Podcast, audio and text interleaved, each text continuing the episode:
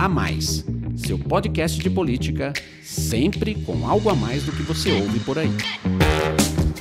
Olá, eu sou Paulo de Tarso Lira, da FSB Comunicação. Está no ar mais um episódio do A Mais. O A Mais faz parte da plataforma Bússola, uma parceria da revista Exame com o grupo FSB. Nesse fim de semana, o Brasil atingiu a triste marca de 100 mil mortos pelo novo coronavírus. Foram cinco meses desde a primeira morte confirmada pelo Ministério da Saúde, de uma mulher de 57 anos em São Paulo. De lá para cá, a situação só se agravou e o Brasil transformou-se no segundo país com o maior número de casos e óbitos do mundo, atrás apenas dos Estados Unidos. O comércio reabriu, o Campeonato Brasileiro teve os primeiros jogos nesse fim de semana, mas muitos brasileiros ainda estão sofrendo com a pandemia. A estabilidade do número de mortos segue em um patamar elevado, o que projeta ainda tempos difíceis pela frente. Para falar sobre isso, convidamos o analista político da FSB, Alon Feuerbecker, a sócia-diretora da FSB, Gabriela Wolters, e o diretor do Instituto FSB Pesquisa, Marcelo Tokarski. Olá, Alon. Olá, Gabriela. Olá, Marcelo. Bem-vindo a todos. Gabriela, já são cinco meses em que o país convive com números terríveis até chegar a essa marca de 100 mil mortos. O que aprendemos até aqui e o que ainda precisamos aprender? Bom, eu acho que antes da gente falar do que a gente aprendeu, a gente tem que ressaltar o que a gente errou, né? Então, é, não se pode subestimar esse número de mortes. 100 mil, patamar de 100 mil mortes que foi atingido até o momento, foi atingido apenas por dois países, que foi os Estados Unidos e o Brasil que são dois países continentais, né? E isso você pode usar a explicação que for, mas não era para ter atingido esse patamar, tá? Esse patamar não devia ter sido alcançado e ele vai fazer parte da história do Brasil. Só para você ter uma ideia, de é, efeito de comparação, a Guerra do Paraguai, que é considerado o maior conflito ocorrido na América do Sul, na história da América do Sul, e durou quase seis anos, matou 50 mil pessoas no Brasil, né? Então, o que, que a gente aprendeu? A gente aprendeu o seguinte: o Brasil foi um dos primeiros países a decidir pelo isolamento antes do número de casos aumentar. Então, quando o isolamento começou, em março, a gente tinha menos de 10 mortes do, no país.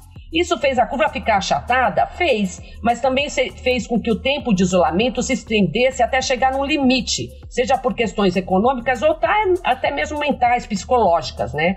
E a realidade acabou se impondo. O Alon sempre fala isso.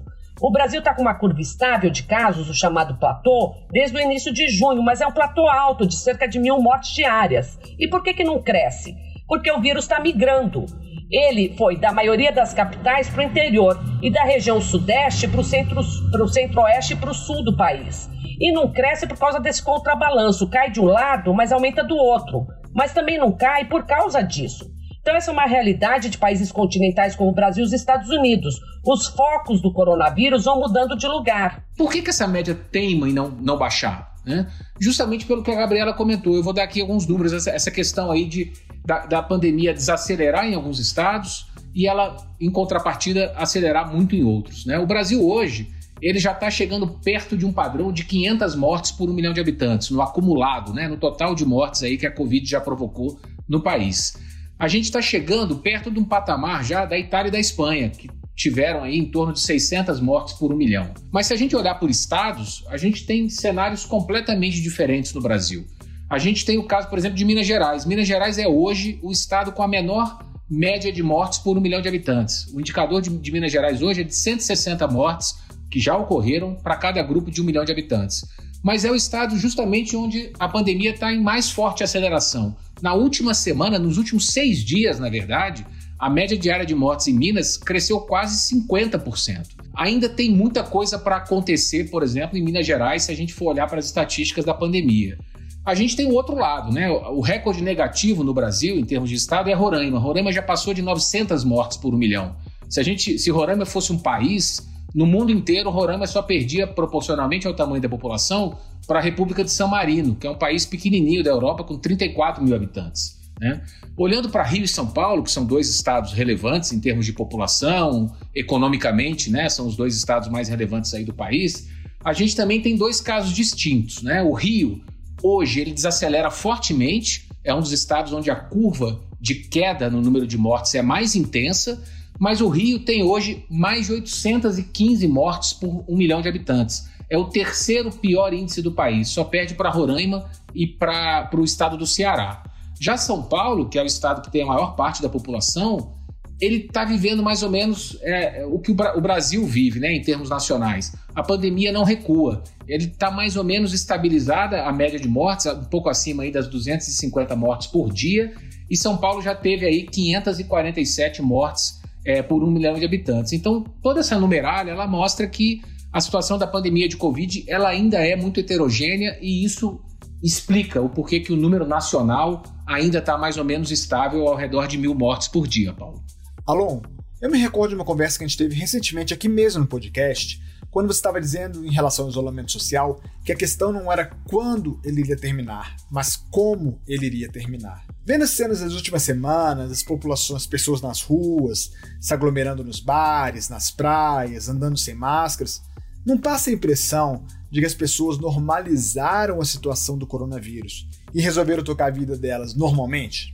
Ô, Paulo, eu vejo dois aspectos aí. O primeiro, como a Gabriela bem notou, é que o isolamento social, que de fato acontece aqui no Brasil, pode não acontecer de uma maneira completa ou da maneira ideal, mas você tem isolamento social, ele começou cedo demais, ou muito cedo, eu não, não, não diria cedo demais, ele começou muito cedo. E tem um limite para o tempo que as pessoas não apenas estão dispostas a ficar em isolamento, mas o tempo que elas podem ficar em isolamento. Quando passou desse, desse período, depois de três, quatro meses de isolamento, é, a vida se impôs, as pessoas começaram a sair e não teve como os governos continuarem a manter todas as atividades que não fossem essenciais fechadas. Né?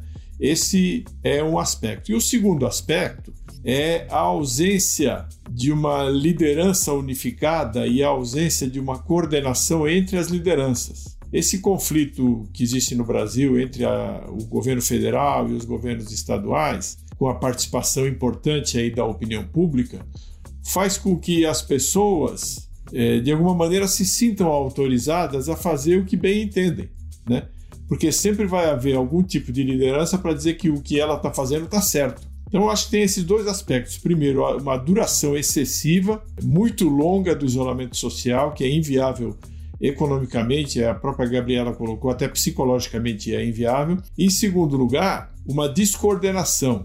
É, e essa descoordenação ela complica demais a situação na saída, porque se você tivesse toda a comunidade científica, mais os governantes de todos os níveis dizendo a mesma coisa, é, medidas de isolamento ou de é, distanciamento social no fim do isolamento teriam até mais legitimidade e as autoridades teriam mais legitimidade para agir.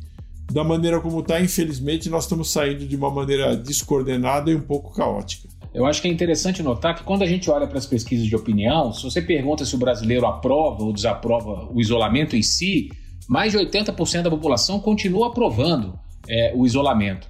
Mas é o que o Alan colocou, assim, é uma aprovação quase em tese, porque as pessoas não conseguem, ao longo de quatro, cinco meses, ficarem trancadas dentro de casa, até porque uma boa parte da população, uma pesquisa que a gente fez recentemente mostra de que quem está saindo para trabalhar não está saindo por opção, está saindo porque exerce uma atividade que não pode ser feita dentro de casa, no chamado home office. Mais de 80% dos trabalhadores se encaixam nessa situação, dos trabalhadores que estão saindo de casa para trabalhar. Então é uma coisa mesmo inviável que a gente tem que administrar de maneira pontual. Cada estado tem que fazer da sua maneira, claro, com uma coordenação nacional, mas de uma maneira de acordo com a realidade que está acontecendo da pandemia em cada localização. É, mas acho que pega muito o que o Alon falou mesmo da, da falta de uma liderança porque não é só a questão de quem está saindo para o trabalho, para trabalhar, porque a economia precisa retomar. E, e, vocês colocaram muito bem lá no início. Não é o quando sair, é o como sair. Tem muita gente saindo e está saindo sem máscara. As praias estão lotadas, os bares são lotados. Se as pessoas saíssem com as medidas de, é, de isolamento vertical ou social, ok, para você se prevenir na saída, tudo bem. Mas parece que as pessoas estão meio também abandonando esses cuidados naturais que estavam sendo colocados desde o início da, da pandemia. Eu queria perguntar para Gabriela. Gabriela, você acha que também começou a ganhar força, mesmo que informalmente, aquele discurso que a gente ouviu lá atrás, da tal da imunização de rebanho, bora pegar o máximo de pessoas serem contaminadas para você ter uma imunização e você acabar de vez com essa situação que o país está vivendo. Você acha que essa ideia também passando pela cabeça da sociedade também colabora com isso para as pessoas estarem tendo menos cuidados ao sair de casa? Olha, o que eu acho é o seguinte: o Brasil vai acabar sendo é, beneficiado, porque aqui o número de pessoas contaminadas vai ser maior do que em países que seguiram estritamente as regras do isolamento social. Então, você tem um número de pessoas contaminadas no Brasil muito maior do que em países que é, são considerados sucessos, é, sucesso no combate ao coronavírus, como, por exemplo, a Coreia do Sul e a Alemanha. Mas isso não é uma boa vitória, né? Porque é uma vitória baseada em 100 mil mortos. Então, você acaba é, é, chegando no objetivo, mas não pelas medidas corretas. E eu também acho que é muito fácil falar que as pessoas optaram por isso ou por aquilo. A gente já falou, eu já falei, o aluno já falou, o Tokarski já falou. As pessoas, na verdade, estão sem um pouco de orientação, porque cada pessoa fala uma coisa. Então, eu vou usar, pra, em vez de usar estudo, vou usar a minha realidade, por exemplo, rapidamente.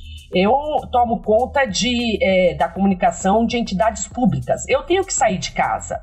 Só que eu saio é, é, é baseado em protocolos. Uso máscara, é, mantenho o isolamento é, social, é, me higienizo e etc e tal. Minha equipe também tá. E até agora a gente não teve nenhum, nenhum caso de coronavírus, graças a Deus, na minha equipe. Mas isso é por quê? Porque eu estou seguindo os protocolos. Agora, por que, que as pessoas não estão seguindo protocolos? É muito fácil julgar as pessoas, mas acontece que elas ouvem. É, o que, que a gente trata na FSB? De comunicação. O que, que é comunicação? Você ter uma, mensagens alinhadas. O Brasil tem isso? Não, não tem. Então, você ouvindo de cada um uma mensagem diferente, vai um pouco cada um por si. Veja, que inclusive existe uma, uma falta de sintonia entre o que se diz e o que se faz. Porque, por exemplo, a maioria dos governadores defendeu fortemente o isolamento social e praticamente todos os governadores já acabaram com o isolamento social. Então as pessoas olham e falam assim: bom, mas quanto disso tudo é ciência e quanto é política? Eu acho que nessa dúvida é que acaba se criando uma espécie de liberou geral, entendeu? E tem outro caso também que eu acho importante ressaltar, que é o seguinte: o Brasil passou um tempo no limite do colapso da saúde, né? E hoje em dia, pelo menos nas grandes capitais, eu vou citar aqui o caso especificamente do São Paulo e Rio de Janeiro, a gente teve uma diminuição muito grande na ocupação de leitos de UTI. Então eu ouso dizer que as pessoas também se sentem um pouco confortáveis, porque como elas veem que o, o, o sistema de saúde não está colapsando na maioria dos lugares, ela sente que se por um acaso ela for contaminada, ela vai poder ser atingida. Então, só para dar alguns dados dados, né? São Paulo e Rio já tiveram quase que 90% dos leitos de UTI é, ocupados. Hoje em dia, o Rio de Janeiro está com 62% dos leitos de UTI e 35% dos leitos de enfermaria ocupados. São Paulo, que já também bateu 90%, hoje está com 57% dos leitos de UTI ocupados. Alon, esse ponto que você tocou da, da, disputa de narrativas de governo e oposição, que também gera uma confusão na cabeça da população, é, a gente está vendo que nesse final de semana isso atingiu talvez um, um, ápice do que aconteceu nos últimos meses, com a marca dos 100 mil mortos. É, a oposição, setores da sociedade cobrando do governo federal um posicionamento mais rígido, é, mais enfático de solidariedade às famílias. O governo federal o Ministério da Saúde soltou uma nota se solidarizando, o presidente Jair Bolsonaro foi mais discreto nisso. Mas, por outro lado, a gente vê que o governo federal continua mantendo um nível de aprovação semelhante ao que tinha antes, na faixa dos 30% de aprovação. Por que, que você acha que cola mais na imagem presidencial o discurso do auxílio emergencial, do futuro Renda Brasil, do que o impacto em cima desses 100 mil mortos? Olha, nós vamos ter que esperar um pouco as próximas pesquisas, porque a Blitz contra o governo quando o número de mortos bateu 100 mil foi uma blitz muito forte. Vamos ver o que, que vai acontecer. O Marcelo tem um compilado aí de pesquisas que ele sempre, ele sempre fala sobre isso. Você vê que o governo, quando teve, por exemplo, as queimadas na Amazônia, ele teve uma piora de avaliação. É, quando você teve o, a, o início da escalada, da aceleração das mortes pela Covid, ele também teve uma piora de avaliação. Nesses dois cenários anteriores, a avaliação dele voltou àquele patamar de um terço, um terço. Vamos ver o que, que vai acontecer agora. De todo modo, eu acho que tem uma coisa que talvez esteja amortecendo a revolta das pessoas em relação a essa situação, é o fato de que, objetivamente, o sistema de saúde não colapsou. Pode ter tido problemas em um ou outro lugar, mas nacionalmente o sistema de saúde ele está absorvendo o choque do número de casos graves e das internações e das UTIs. Então você não vê por exemplo, reportagens com pessoas que deixaram de ser atendidas e que morreram na fila por falta de atendimento por causa de Covid. Você não vê isso. E a avaliação da população em relação ao governo é sempre, na minha opinião, sempre tem um certo viés de objetividade. Quer dizer, a opinião do Bolsonaro, do presidente Jair Bolsonaro, a opinião dos governadores, a opinião que a imprensa tem sobre o Bolsonaro, isso muitas vezes é visto pela população como disputa política. O que a população quer saber é se o que interessa para ela é a, é a existência de serviço de saúde capaz de absorver o choque da Covid-19, se isso está funcionando e não está funcionando. E também o que você colocou, o fato de ter, de ter sido instituído aí o auxílio emergencial e da renda dos mais pobres e dos desassistidos, e não só dos mais pobres, mas dos que são dos que participam da economia informal. O fato deles terem garantido uma renda mínima bastante razoável nesse período, tinha gente que ganhava Bolsa Família e com auxílio emergencial o Bolsa Família praticamente foi triplicado, de 200 para 600. Então isso também certamente contribui para não haver um clima de rebelião social é, em função da pandemia e, do, e dos números fatais da pandemia, que são lamentáveis, mas que a população, de alguma maneira, está atravessando esse período. É, a gente nunca sabe o que vai acontecer amanhã, mas pelo menos até hoje a população está atravessando esse período de uma maneira relativamente pacífica. O que a gente precisa observar também na questão da avaliação de governo, que de fato as últimas pesquisas mostram aí uma tendência de recuperação de parte do que ele perdeu né, ao longo no início da pandemia. Que, o que aconteceu, né? No início da, pandemia, da pandemia, assim como lá em 2019, no auge das queimadas da Amazônia, o governo sofreu um desgaste de, de popularidade. Mas logo depois ele começou a se reacomodar com isso. No caso de agora, da pandemia, a gente tem dois movimentos, né? A gente tem um movimento de piora mais acentuada na renda mais alta, na escolaridade mais alta, que é justamente o público que está um pouco mais exposto ao noticiário, né? enfim, e, e, de, e de, alguma maneira é, é, isso corrói um pouco a opinião desse público, desses formadores de opinião, mas do outro lado, o auxílio emergencial ele tem ajudado muito a melhorar a popularidade do governo na baixa renda. Se a gente for é, para dar um dado aqui para pautar um pouco essa conversa, a gente tem hoje é, mais de 80% da população com uma renda é, é, familiar de no máximo cinco salários mínimos né, que é uma renda é, é, baixa. O Brasil é um país de renda baixa. Então, o, o, o auxílio emergencial que apaga mais de, de 60 milhões de pessoas, ele ajudou muito nessa recuperação aí da imagem do governo que foi deteriorada pela, pela pandemia de Covid. Eu queria só é, complementar uma coisa também, concordando 100% com o Alon. Você vê, né, quando você fala com pessoas que são contra o governo, eles trazem a série de declarações do presidente Bolsonaro, mostrando, segundo eles, que ele foi é, é, contra o isolamento, etc. E tal. Agora, quando você vai falar com os apoiadores do Bolsonaro, eles colocam a culpa na briga entre os poderes. Eles não culpam o presidente. Então é isso que o, o Alon falou. Não tem um, um, um fato específico que a culpa vá 100% para um personagem ou para uma instituição. Então, por isso que eu acho que tanto o desgaste é, vai para todo mundo, mas também ao mesmo tempo é, acaba não contaminando uma só pessoa ou uma só instituição. O bolsonarismo, a tese dele é que o Supremo Tribunal Federal delegou a condução do combate da pandemia aos governadores e aos prefeitos. Chega ao final mais um episódio do podcast A Mais, o podcast da plataforma Bússola, uma parceria entre a revista Exame e o grupo FSB. Queria muito agradecer ao Alon, a Gabriela e ao Marcelo, e tenho certeza da nossa torcida para que as próximas análises sejam feitas em cima de dados bem melhores. Obrigado a você que nos acompanhou até aqui e até a próxima semana. Tchau!